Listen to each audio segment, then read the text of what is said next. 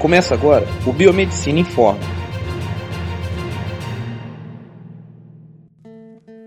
Olá, meu nome é Ellen e hoje vamos falar sobre o novo coronavírus, descoberto na China em 31 de dezembro de 2019 e nomeado Covid-19. O contágio desse vírus ocorre através do ar, contato com secreções, objetos e superfícies contaminadas seguida de contato com a boca, nariz e olhos, causando infecções respiratórias, podendo levar à morte. Para evitar o contágio, deve-se lavar as mãos com água e sabão com frequência. Usar álcool em gel 70% para desinfetar objetos e superfícies, evitando tocar nos olhos, nariz e boca, e manter distanciamento social. E apesar da necessidade do distanciamento social, algumas atividades não podem ser paralisadas. Um exemplo são as cirurgias de urgência e emergência.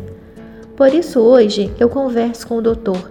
Marcondes Antunes Garcia, médico anestesista de Muriaé, que atua no Hospital São Paulo, Hospital do Câncer de Muriaé, Casa de Saúde Santa Lúcia e Prontocor. Muito obrigada pela presença. Dr. Marcondes, sobre as alterações na rotina hospitalar, a Sociedade Brasileira de Anestesia também foi influenciadora com a proibição de procedimentos eletivos? E quanto ao procedimento de urgência e emergência, onde há manipulação de vias aéreas? Na verdade, não houve uma determinação de suspensão dos procedimentos eletivos pela Sociedade Brasileira de Anestesiologia, não. O que houve foi uma recomendação do Ministério da Saúde via Conselho Federal de Medicina para que os hospitais e os gestores de saúde adiassem as cirurgias eletivas, excetuando-se aí as oncológicas e as cardíacas, dado o evidente prejuízo que isso acarretaria aos pacientes. O intuito era liberar os leitos nos hospitais e manter os pacientes saudáveis longe dos locais onde se atenderiam os casos de Covid-19. Como essa situação de pandemia é nova e desafiadora para todos os envolvidos, essas recomendações, que são do dia 20 de março, foram revisadas e alteradas agora, no dia 2 de abril. As novas diretrizes delegam agora aos conselhos regionais de medicina a elaboração de recomendações a respeito do, dos atendimentos eletivos, levando em consideração a realidade de cada localidade como as determinações legais feitas pelas autoridades locais, aí os governadores e os prefeitos, as recomendações sanitárias vigentes, a capacidade da rede assistencial local, seja ela pública ou privada, e os indicadores epidemiológicos. Esclarecido isso, fato é que as cirurgias continuaram a ocorrer, sejam elas é, no âmbito já das, das exceções previstas pela determinação anterior ou enquadradas já na, na, determinação, na, nova, na nova determinação.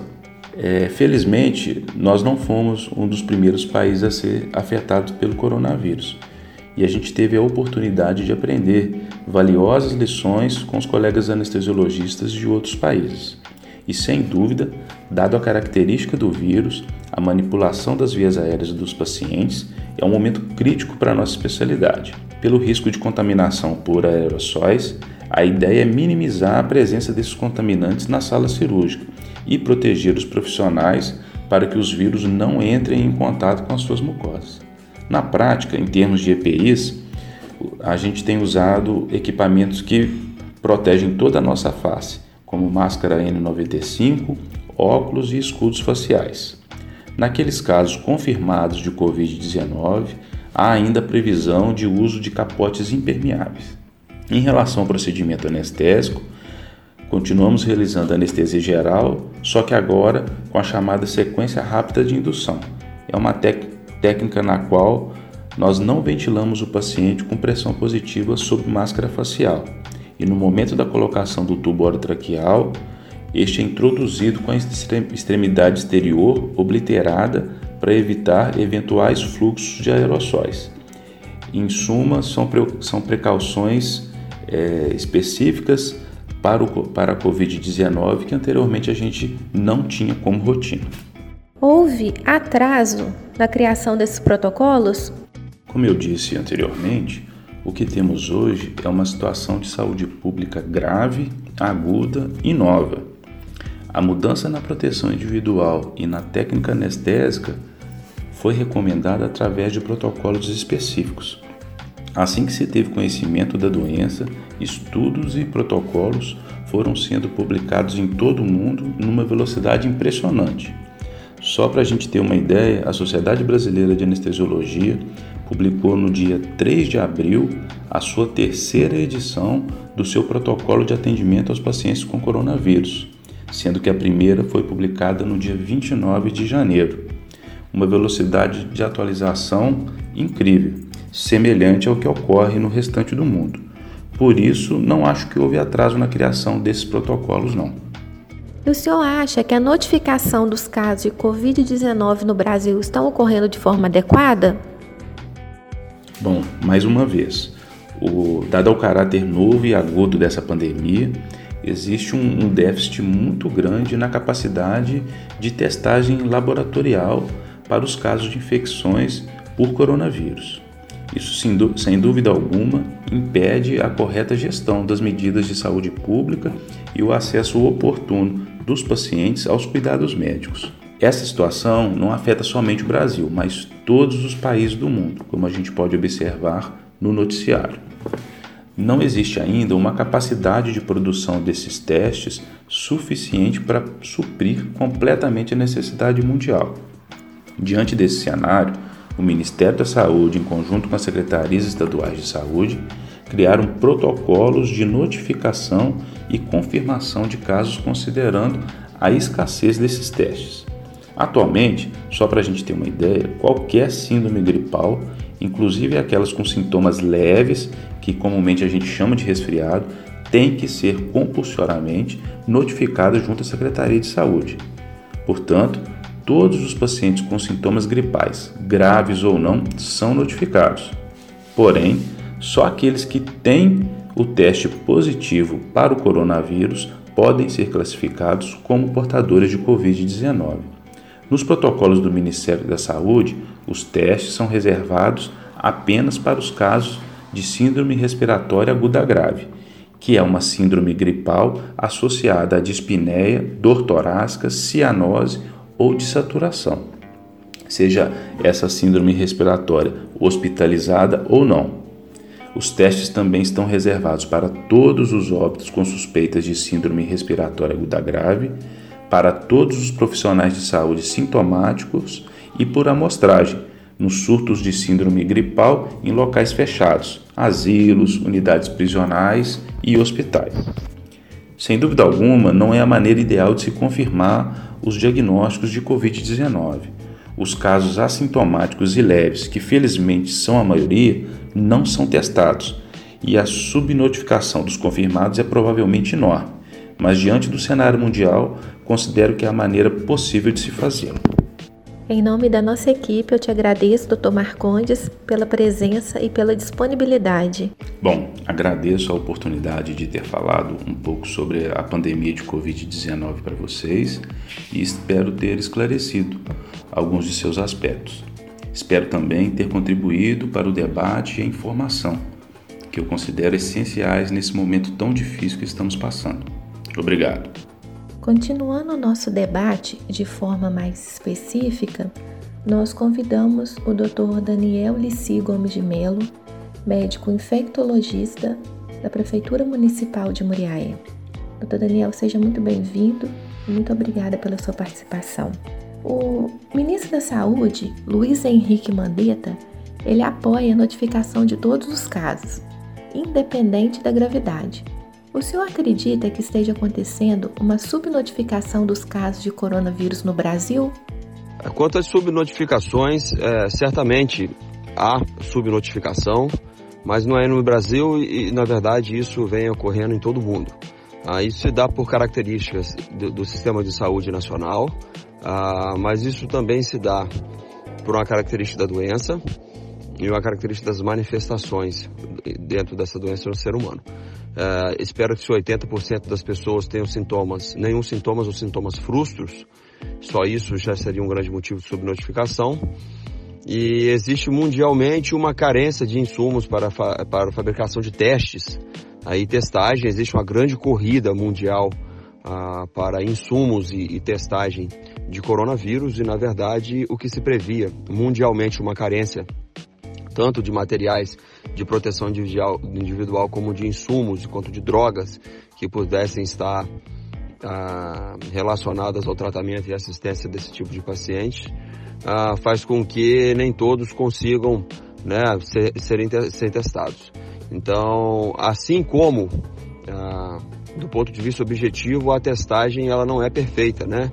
Ah, dentro da testagem do PCR, você tem uma possibilidade, inclusive, de positivação apenas em 63%, 43%, 45%, a depender de qual foi a amostra coletada. E quando se lida com a questão do, do teste rápido, que é de GG e GM, você precisa testar o paciente a partir do sétimo ou oitavo dia para iniciar a positivação. Então, é, a metodologia também não é perfeita para testagem e todos esses fatores se impõem numa possibilidade de subnotificação não só no sistema nacional, uh, mas isso mundialmente. A Folha de São Paulo publicou online no dia 2 de abril de 2020. Abre aspas. Não há uma portaria específica do Ministério. Os médicos que reportam os casos têm se guiado por notas técnicas de vigilância epidemiológica de seus municípios ou estados, que diferem uma das outras impedindo que haja dados nacionais homogêneos. Fecha aspas. O que poderia ser feito pelas autoridades para colaborar para uma notificação adequada? É, o sistema de notificação ah, ele, é, ele é nacional e ele é um sistema único e as orientações ah, elas são únicas em relação à questão da notificação dos agravos. Cada estado ah, segue portaria sim, segue em leis, ah, porque a epidemiologia é nacional. Né? A regulamentação é nacional. Né? Agora, parte de cada estado, cada município, cada região do país ter uma capacidade, uma capilaridade e um reconhecimento em relação à notificação, ter uma sensibilidade em relação à notificação. Isso sim é heterogêneo no Brasil, a lei não é heterogênea. Né? A, a, a orientação da notificação dos agravos, não só dentro do coronavírus, mas de qualquer agravo, é, ela é lei nacional todos os médicos, todos os sistemas de saúde, todos os enfermeiros, todos os hospitais, eles são orientados quanto à notificação que se torna compulsória ou não, de quais são as doenças e quais são os agravos, isso é, isso é nacional. Né? Agora, a questão da sensibilidade e capacidade de cada região de realizar as notificações do Brasil realmente é heterogêneo. Ah, o Brasil tem um ótimo sistema de notificação comparado-se ao mundo, né? Mas sabe das fragilidades de alguns pontos ah, para notificação realmente. Então, é, dentro de um país de dimensões continentais, a gente não conseguiu ainda que certas regiões tivessem uma capacidade de notificação satisfatória. Além do senhor ser médico infectologista, também é médico intensivista do Hospital do Câncer de Muriaé. Essa subnotificação pode atrasar o processo de preparo e adaptação de novos leitos de UTI? Na verdade, em relação à subnotificação e atrasar a questão dos leitos da UTI, não deveria acontecer, porque já existe a previsão ah, da taxa de ataque da doença e existe uma certa previsão de como ela vem se comportando né, em clusters, em populações características de outros países. A gente sabe mais ou menos qual é a taxa de ataque dela, qual a, a velocidade de ataque, a gente sabe mais ou menos qual a porcentagem dos pacientes que são acometidos, que eles precisam de hospitalização e precisam de terapia intensiva. A grande questão ah, é é você ter recurso, e não só recurso financeiro hoje, é você ter recurso ah, nacional e internacional em relação à alocação de recursos mesmo que eu tivesse hoje né, um, um grande recurso em caixa para compra de respirador, não existe respirador no mundo para ser comprado. Então você pega países extremamente ricos, igual Espanha, é, Itália, que eles tiveram carência e esgotamento dos seus, dos seus recursos, uh, não por uma questão financeira, e sim por uma questão de pandemia mundial e de epidemia. Então você hoje com recurso em Muriaé para comprar 100 ventiladores, você vai no mercado e não os encontra, né? Então a alocação de recursos ela está, está sendo centralizada para o Ministério. Né? O Ministério fez isso de forma extremamente elegante, extremamente inteligente, na minha opinião, né? porque ele tomou para si a possibilidade de se comprar qualquer respirador que fosse produzido ou importado para o país. Porque ele vai alocar para o país e para diversas regiões uh, os, respira é, os respiradores e os recursos conforme tiver o comportamento da epidemia naquele local. Então hoje, para que que Muriaé, se tivesse disposto é, um recurso para a compra de 50, 100 respiradores, para que que Muriaé teria hoje que está com 100 respiradores parados aqui em Muriaé, enquanto São Paulo e Rio de Janeiro vivem o período de, de progressão acelerada da curva da epidemia, sendo que hoje a gente só tem epidemia local, que é um passo antes da epidemia acelerada. Então, o Ministério tomou os recursos para si e aloca os recursos a depender de como as regiões, os estados e as cidades estão se comportando em relação à crise e à epidemia. Então, certamente você vai ter recursos que são escassos, extremamente importantes, para serem alocados em pontos onde você está tendo a crise e possibilidade de, de esgotamento e possibilidade de colapso dos, dos serviços de saúde. Idem com EPI. Né? Vamos dizer que Muriaé tivesse, ou São Paulo tivesse a capacidade de compra de todos os EPIs que chegassem no Brasil. Ah, por uma questão financeira de São Paulo ser muito maior do que todos, todo o país. Você teria Muriaé sem a possibilidade de compra de nenhum EPI. Então, ah, o Ministério da Saúde tomou para si a questão dos recursos e vem alocando recursos a depender de como vem funcionando a epidemia. A questão da subnotificação é, que vocês estão propondo como argumento em relação às perguntas, ela se dá de certa forma. Porém, a questão da internação do paciente, ela não se dá por coronavírus. Ela se dá pelo agravo, que é de notificação compulsória, que sempre existiu no país, inclusive no mundo, que se chama síndrome respiratória aguda grave, né? A síndrome respiratória aguda grave significa uma dispneia, uma suficiência respiratória por algum motivo que provavelmente seja viral né? E ele que faz com que a gente investigue a causa do agravo. E esse agravo ele sempre é, é investigado e quando ele sai da curva que a gente começa a procurar uma possibilidade de um novo vírus ou um novo agente está causando esse agravo. Isso, por exemplo, aconteceu na China, isso, por exemplo, aconteceu na Itália. Então, não é o diagnóstico da quantidade de número de Covid numa população que vai determinar realmente as ações, e sim a notificação compulsória obrigatória que já existia há muito tempo no país de síndrome respiratória aguda grave, que vai fazer com que a gente entenda o comportamento do coronavírus naquela população e entenda a necessidade de alocação de recursos. Então, realmente a subnotificação, a, a notificação, se ela estivesse ocorrendo em tempo real e realmente de forma mais completa, sim poderia contribuir para uma melhor alocação de recursos, porém nós temos sistemas de investigação e de notificação de agravo, que é o agravo síndrome respiratória aguda grave, e o outro agravo, que é o agravo de síndrome gripal, que contribui para a questão uh, estratégica de alocação de recursos. Quanto aos números que a Itália vem divulgando, que são altos, pode estar havendo algum tipo de notificação incorreta ou trata-se apenas do perfil populacional desse país? Olha, a notificação do número de casos da Itália, ele, ele se dá, cada caso notificado, ah, ele se dá com a solicitação, a notificação do agravo, a solicitação do exame, a confirmação do diagnóstico e a análise pelo gestor estadual, gestor municipal, gestor, eh, gestor ah, do Ministério, enfim, gestor de saúde em relação ao fechamento da positivação do caso. Então não adianta eu fazer uma notificação, por exemplo, que eu tive uma febre amarela no município. Essa notificação de febre amarela, ela precisa cumprir os critérios de positivação para ele vir como caso positivo, alocado em Muriaé ou alocado ou importado, ah, que, que passa pelos critérios que o Ministério define como sendo critério de positivação, ok? Então, na Itália, é, você vai notificar e você vai passar pelos critérios de positivação. Não adianta você só notificar o agravo e falar, escrever no prontuário ou falar para o Ministério que, que você está diante de um Covid, que na verdade eles esperam fechar todos os critérios para notificar como sendo. Então, a, a Itália realmente sofre de uma maneira avassaladora.